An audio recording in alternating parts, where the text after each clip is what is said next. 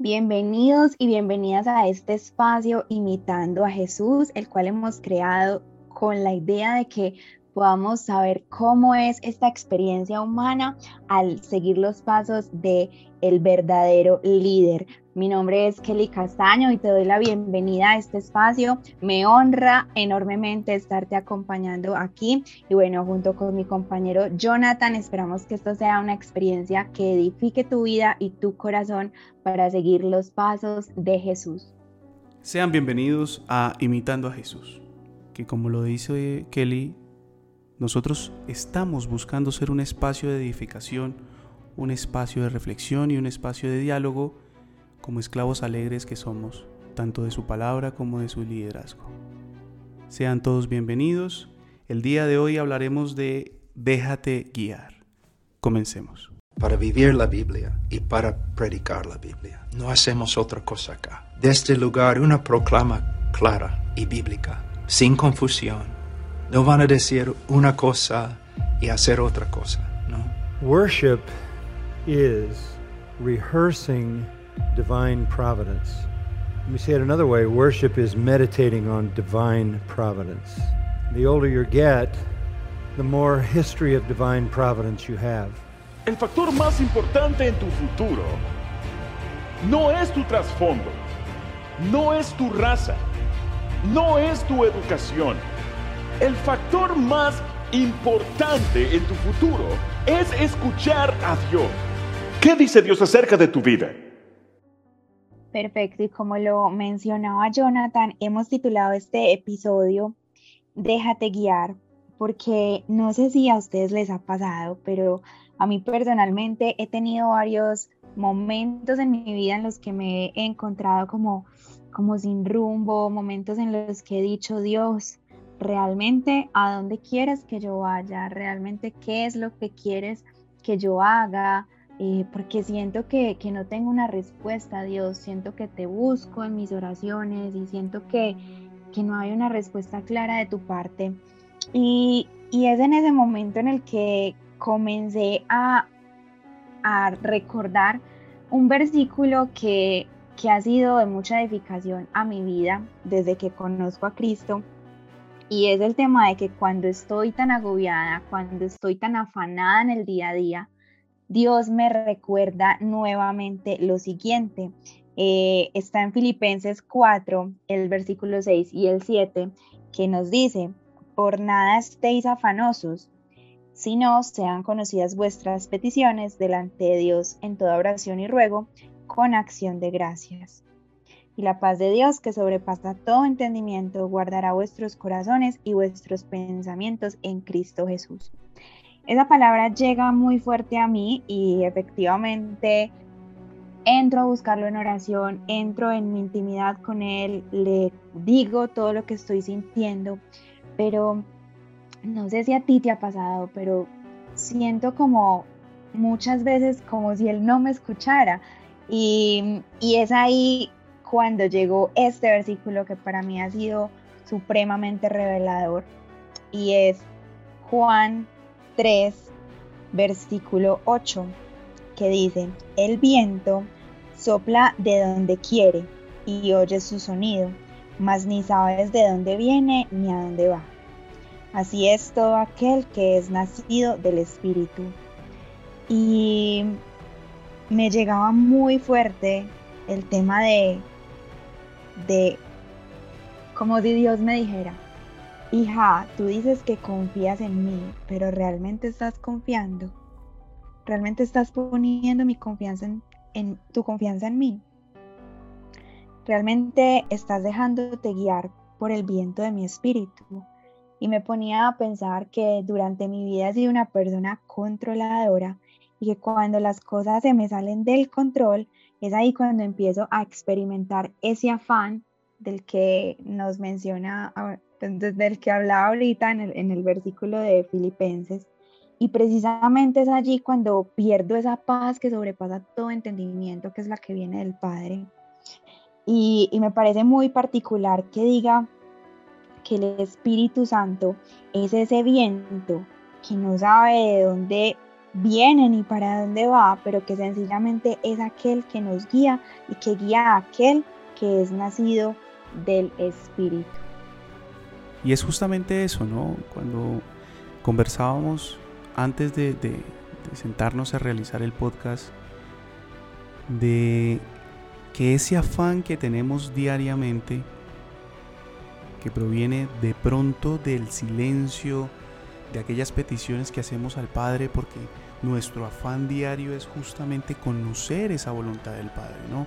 Queremos escucharlo como cuando escuchamos a nuestro Padre o a nuestra Madre dándonos un consejo, pero obviamente Dios va mucho más elevado que eso, ¿no? Y eso me lleva o me trae la palabra Romanos 12.2 que dice, no os conforméis a este siglo, sino transformaos por medio de la renovación de vuestro entendimiento para que comprobéis cuál sea la buena voluntad de Dios, agradable y perfecta. Y es allí. O sea, nosotros no vamos a escuchar a Dios de las maneras que nos gustaría escucharlo. No nos va a responder las oraciones de la forma en que a nosotros nos gustaría escucharlo. Justamente porque aquí Pablo nos dice, oiga, muchacho, transfórmate.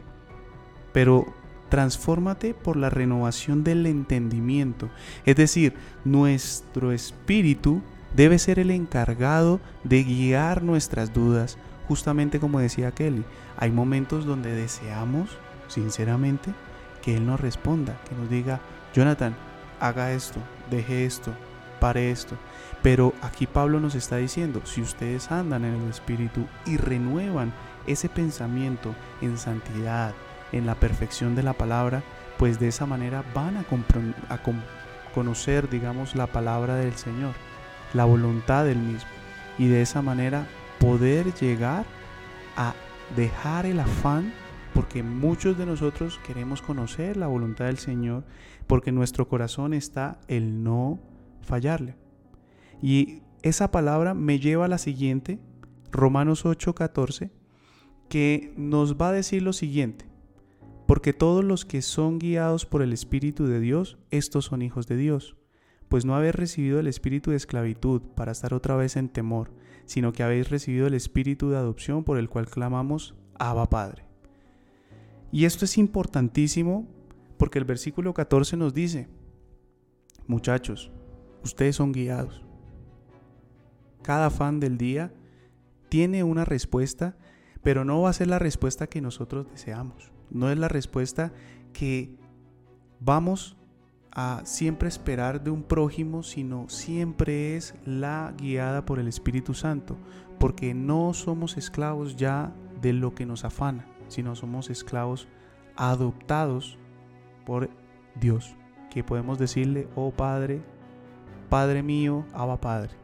Total, total. Y a mí se me venía mucho a la mente cuando estaba reflexionando sobre esto, dos cosas.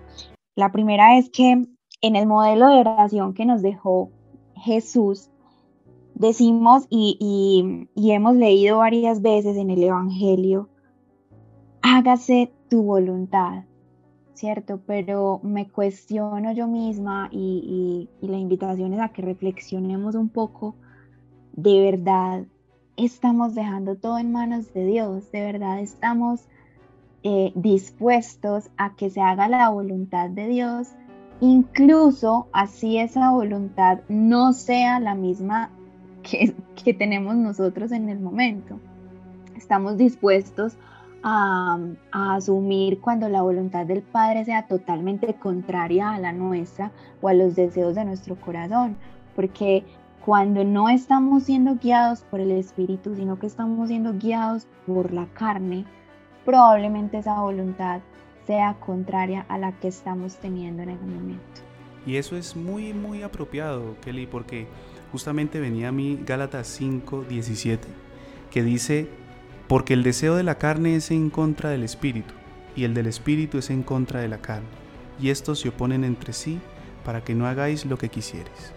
Y es allí donde tocas una fibra muy, muy importante que es ese conflicto eterno entre lo que yo deseo como hijo de Dios, ¿cierto? Y lo que termino haciendo por los deseos de la carne.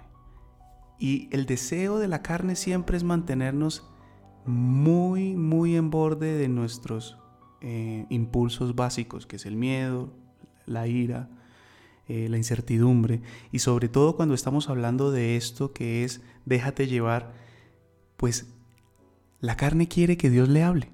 Oye, carne, haz esto, deja de hacer esto, no pienses esto, empieza a comportarte de esta manera, etcétera, etcétera.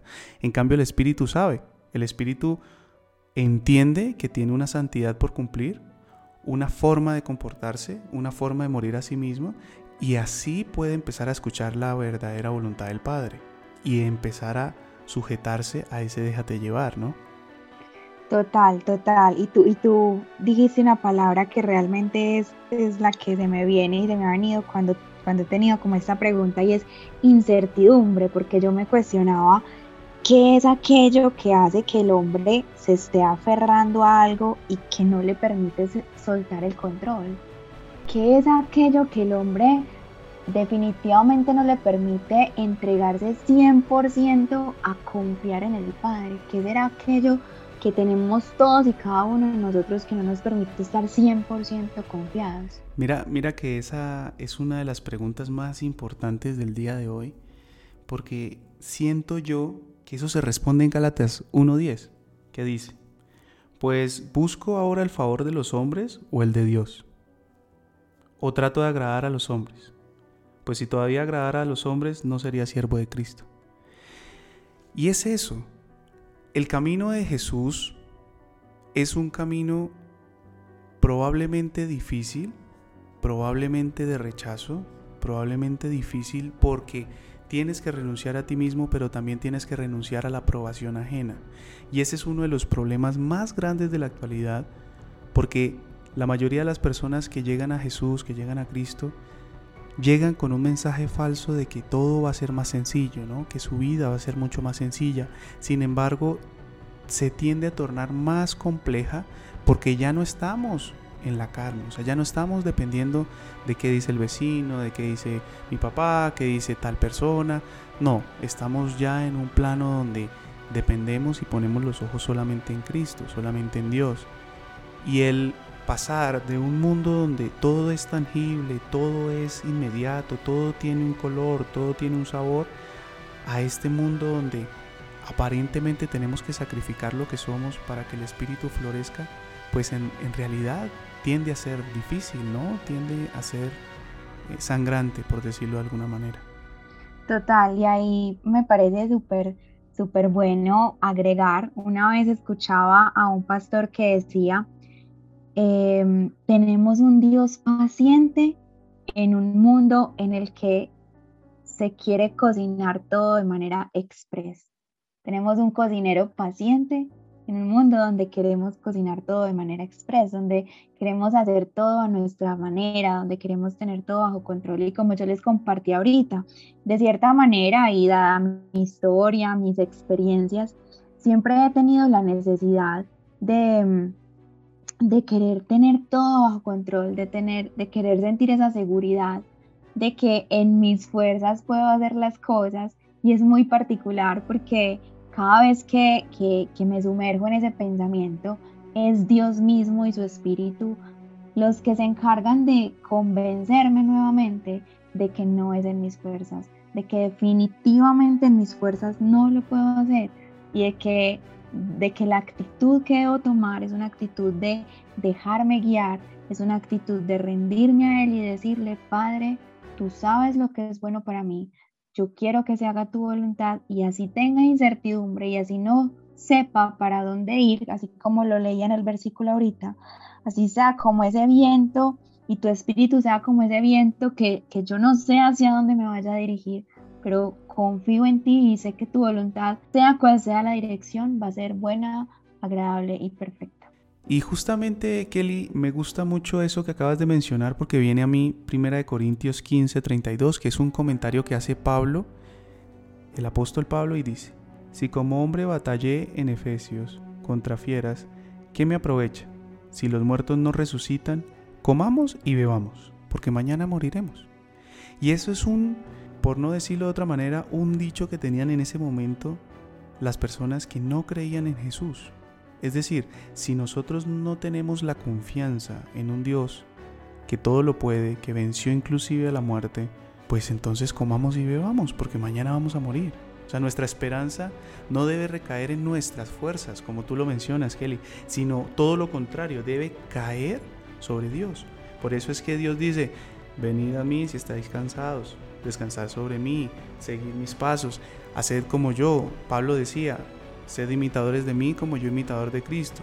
Es decir, todo este camino que parece difícil, que parece abstracto, que parece intangible, realmente ya está escrito. O sea, ya está el hecho de ser simplemente eh, una persona de fe, una persona que ve más allá de lo que las personas normales que se encuentran en el mundo no ven, que es una confianza plena en el Padre. Por eso Pablo dice, oiga, yo me enfrenté a, fe, a fieras, pero ¿lo hice como hombre? No, lo hice como siervo y esclavo de Dios. Porque él mismo lo dice, si los muertos no resucitan, haciendo énfasis en Jesús, pues entonces bebamos y comamos. Satisfagamos nuestra carne y sencillamente apague y vámonos. Total. Y, y sabes, estaba pensando que, que realmente digamos, estaba, por ejemplo, esta mañana escuchando una prédica de Ante Geber y, venía a mí muy fuerte cuando él empezaba a hablar de esto y es que a veces cuando llegamos a Cristo se nos hace muy fácil eh, todo el tema de, de, entrar en intimidad con Él, de estar en oración, de buscarlo siempre en todo momento, de escuchar su voz, de sentir que esta palabra es para mí, de alguna forma de sentirnos como en ese primer amor pero es cuando va pasando el tiempo, cuando vamos sintiendo que de pronto eh, llega esa incertidumbre, llega ese sinsabor, ese, esa, esa, esa, sensación de no saber hacia dónde vamos. Y, y, aquí quiero leer un versículo que ahorita estaba estudiándolo y, y me parece muy revelador porque siento que el Padre se encarga de formarnos y de formar nuestro carácter para llevarnos a lugares que ni siquiera nosotros imaginamos. Y, y, es ahí en esa incertidumbre en donde debemos estar más que confiados en que Él sabe cuál es nuestro futuro y Él sabe hacia dónde nos quiere llevar y sabe cuál es el camino que debemos recorrer. Ese versículo que quiero leerles está en Josué 2, perdón, en Josué 3, el versículo 4, que dice, a fin de que sepáis el camino por donde habéis de ir, por cuanto vosotros no habéis pasado antes de ahora por ese camino. Pero entre vosotros y ella haya distancia entre de dos mil codos, no os acerquéis a ella. Básicamente lo que me llegaba era, Dios nos va a llevar por caminos donde no hemos ido, donde no hemos recorrido, y solamente podemos estar confiados en Él de que vamos a pasar por ese camino, pero Él es el que nos va a llevar de su mano y Él no nos va a, dejar caer. Va a ser un proceso, ese proceso no se acaba nunca, siempre vamos a estar allí aprendiendo, aprendiendo. Quizá vamos a tener caídas y acá es donde viene el tema que les decía de que, de que estaba escuchando una predica de Dante en donde él decía, miren, a veces em, a los niños cuando les están enseñando a montar bicicleta, el papá les pone unas rueditas a la bicicleta y en principio el niño empieza a manejar su bicicleta, realmente se siente confiado por las rueditas. Luego el papá para que ya vaya soltándose más, quita las rueditas y, y el papá se encarga de llevarlo desde el sillín para que él se sienta confiado porque el padre está ahí. Ese es el símil que tenemos cuando empezamos nuestra vida con Cristo. Él empieza a darnos todo en una bandeja de plata. Eh, nos conectamos muy bien con Él, sentimos mucha revelación de parte del Espíritu y Él nos sigue guiando. Pero en la medida en la que vamos avanzando y que vamos creciendo en el proceso, es cuando el papá deja de sostener al hijo en la bicicleta y le permite que ande solo y efectivamente pueden pasar muchas cosas. El hijo puede sentirse por el momento muy confiado, pero puede tomar mucha velocidad y caerse.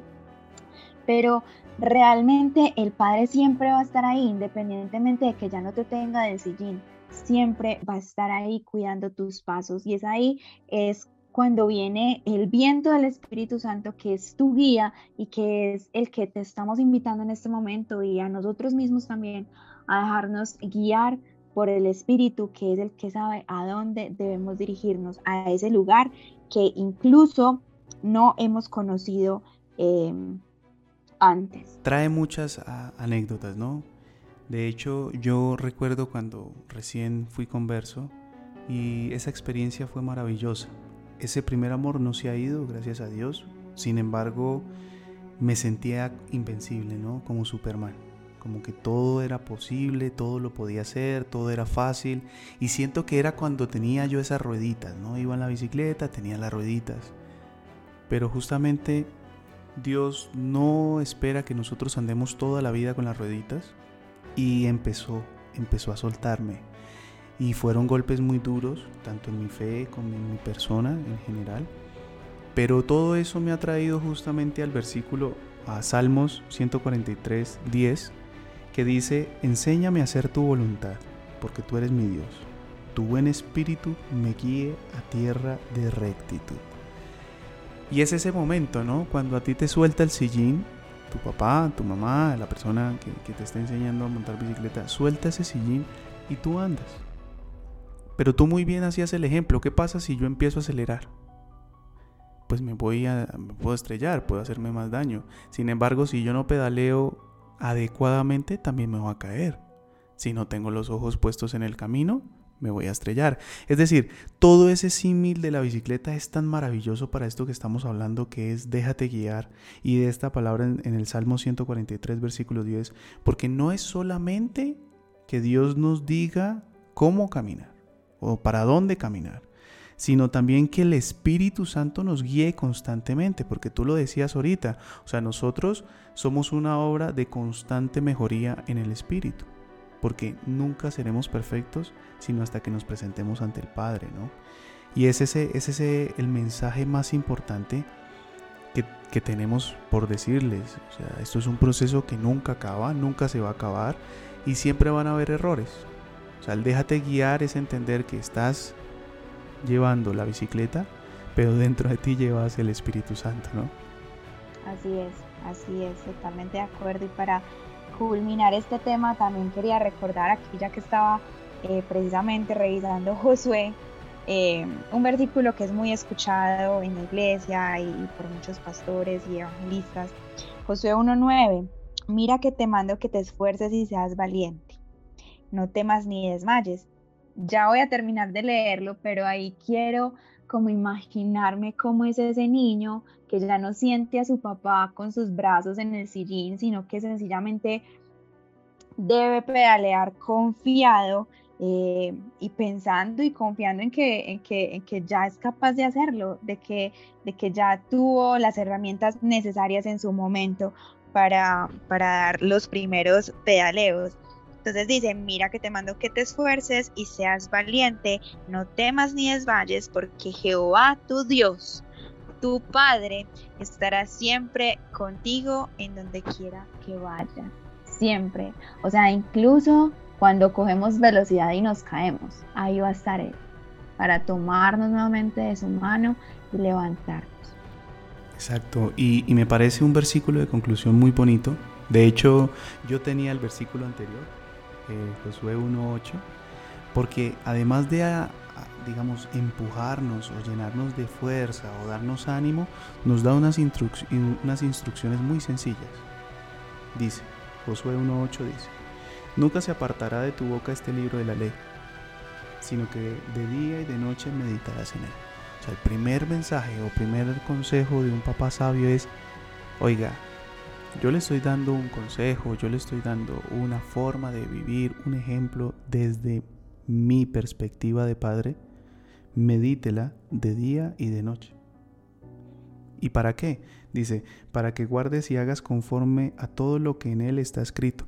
Es decir, el Padre, sabiendo nuestra condición de pecadores, sabiendo nuestra condición de niños que vamos a pedalear muy rápido, muy lento, que nos podemos caer del lado de la bicicleta, etcétera, etcétera, nos dice, todo lo que yo te he dado en, este, en esta palabra santa, guárdala, ¿cierto? Síguela, para que hagas según como yo te he dicho y harás porque entonces harás prosperar tu camino y todo te saldrá bien.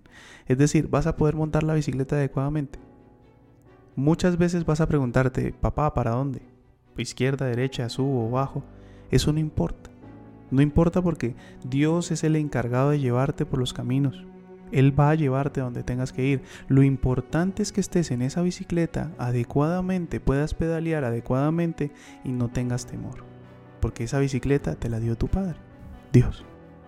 Así es. Y, también ahí en lo que decías es como seguirnos recordando que, que, definitivamente no es en nuestras fuerzas y hoy específicamente pensaba mucho en eso. A veces, a veces yo he dicho como que pero es que yo no sé si yo sí tengo la capacidad de escuchar la voz de Dios siempre, será que Él me está hablando y es que yo no escucho y realmente no es confiar en nuestra capacidad de escucharlo, es confiar en la capacidad de Él para hablarnos, ¿sí? Él se va a manifestar en tu vida, Él va a hablarte, Él se va a hacer escuchar, porque Él sabe, Él te conoce, Él sabe cómo te puede hablar a ti. Así que no es confiar en tus capacidades, no es confiar en tus oídos, es confiar en Él, en su palabra. Y, lo más importante también es entender que un silencio también es una respuesta, ¿no? Muchas veces nosotros queremos ruido, queremos bulla, queremos que nos sacude un poco todo, pero también el silencio es una respuesta. Porque muchas veces nosotros por nuestra condición de carne eh, preguntamos mucho, ¿no? Sí, no, será por aquí, no será por acá, pero a veces un silencio es un no y nosotros no entendemos eso. Así es, así es. Y bueno, ya para finalizar, nos gustaría mucho que nos acompañes en esta oración, sea porque en tu corazón ya habite Cristo y quizá hayas estado un poco pensativo, alejado, eh, o quieras sencillamente renovar tu fe, o por el contrario, si, si nunca has eh, tenido la oportunidad de entregarte por completo a Jesús, es el momento en el que lo hagas, es el momento en el que puedas decirle que te rindes a Él, que te dejas guiar por su espíritu. Así que te invito a que puedas hacer esta oración con nosotros, creyendo en tu corazón que cada palabra que vas a declarar de tu boca sale específicamente de tu corazón, que la crees y que la vas a vivir de ahora en adelante. Entonces, gracias Señor te doy por este día. Gracias Señor porque moriste en la cruz por mí. Gracias por lavar todos mis pecados, de los cuales me arrepiento. Gracias Señor porque por tu sacrificio no seré igual. Señor, me arrepiento de todo corazón de haber dudado, de haberte fallado, de haber estado enfocado en otras cosas que no sean tú. Te pido Señor que escribas mi nombre en el libro de la vida, que me bañes con tu sangre y que me selles con tu Espíritu Santo. En el nombre de Jesús. Amén y amén. Fue para nosotros un placer que estuvieras acá escuchándonos y bueno, esperamos que esta palabra sea de bendición para tu vida, que sea una semilla que dé fruto en buena tierra. Dios los bendiga. Amén, amén. Kelly, muchísimas gracias a todos por acompañarnos en este día. Esperamos que Jesús sea aquel guía, aquel líder que nos ha enseñado a vivir, nos ha enseñado a morir y que por encima de todas las cosas tiene misericordia de todos. No importa de dónde vengas, no importa quién seas, no importa qué hayas hecho o qué hayas pensado. Todo en Cristo tiene resolución, todo en Cristo tiene amor y les agradecemos mucho por escucharnos. Muchísimas gracias.